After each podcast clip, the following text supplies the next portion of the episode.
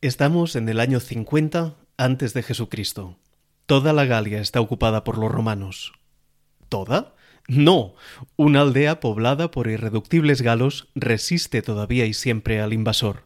Y la vida no es fácil para las guarniciones de legionarios romanos en los reducidos campamentos de Babaorum, Aquarium, Laudanum y Petibonum.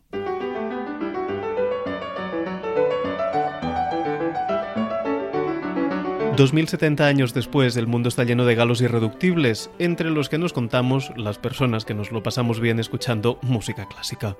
Si estás oyendo esto es que eres, o al menos quieres ser, uno de los míos, así que bienvenido a este podcast Cantátame, que declaro oficialmente inaugurado como lo inauguro yo todo, con las variaciones Goldberg de Bach, mi compositor favorito.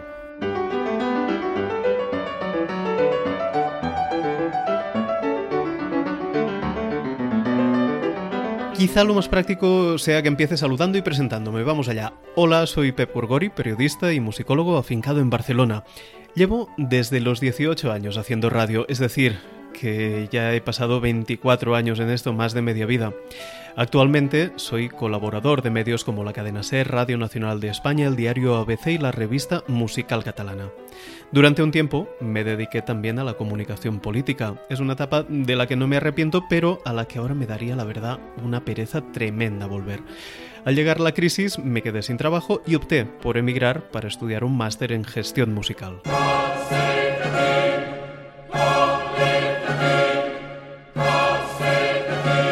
Volver de Londres decidí dedicarme solamente a la comunicación en el ámbito de la música clásica.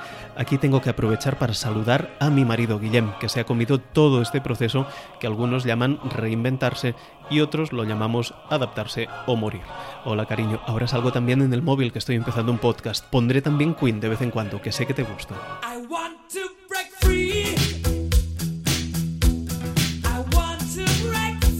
Os estaréis preguntando por qué hago un podcast. O no, pero da igual porque os lo pienso responder igualmente. En primer lugar, y lo más importante, me estaba haciendo un programa de radio encima. Esto es lo fundamental. Tengo ganas de hacer un podcast. Colaboro en muchos medios, cierto, pero precisamente por eso manejo muchísimos materiales que no me caben en los espacios que tengo y me apetecía darles alguna salida. Además, las emisoras de música clásica del país no están demasiado abiertas a la innovación que digamos y a mí me apetecía jugar un poco con el lenguaje radiofónico y hacer un poquito el gamberro. En segundo lugar, me he animado al ver que buenos colegas ya han probado suerte y no les ha ido mal.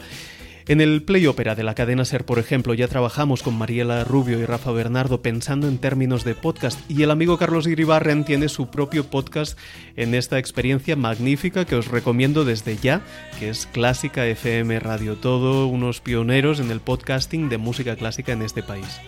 Los vídeos del pianista Mario Marzo con nuestro colega común y también pianista Juan Pérez Floristán también fueron toda una inspiración. Qué bien que toca Juan, ¿verdad? Del Play Opera me pasé a las noches de Ortega, que es todo un maestro. De hecho, los primeros podcasts a los que me suscribí fueron los suyos. Sí, a los musicólogos también nos gusta divertirnos a veces.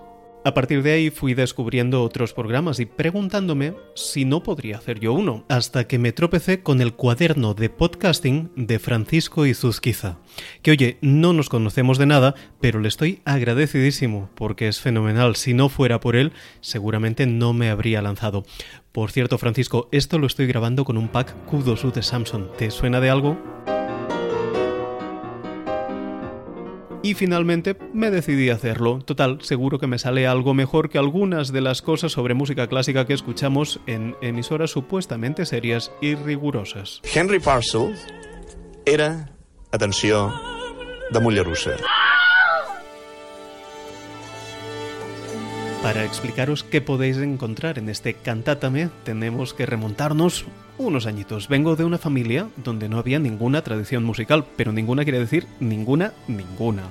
O sea que no me crié precisamente en un ambiente creativo ni escuchando los discos de mis padres, nada de eso. Es una cosa que tiene inconvenientes, pero también tiene una ventaja para mí muy grande, recordar como si fuese hoy mismo que esta obra de Mozart fue lo primero que escuché en un concierto en directo en toda mi vida.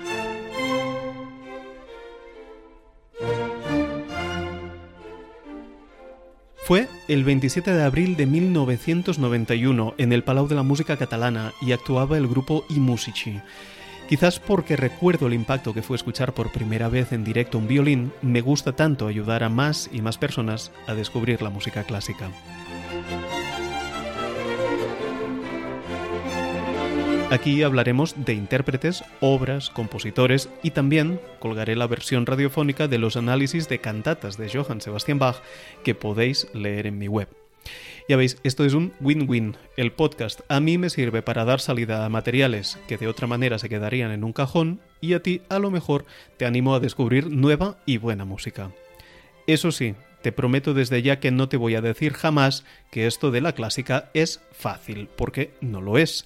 Los compositores dedican toda su vida y los intérpretes horas y más horas a ensayar. Por lo tanto, no voy a quitar mérito a su trabajo ni te voy a tratar como si fueras tonto.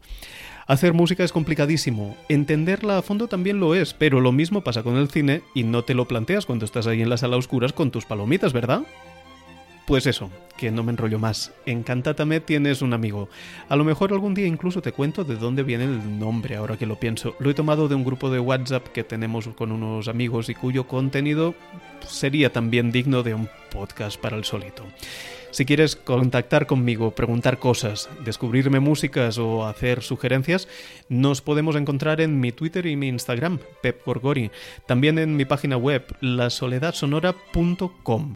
Ahí encontrarás enlaces al Facebook, al Telegram y por supuesto me puedes escribir correos electrónicos a cantatame@lasoledadsonora.com. Ya sabes, la música clásica no es cosa fácil, precisamente por eso nos gusta.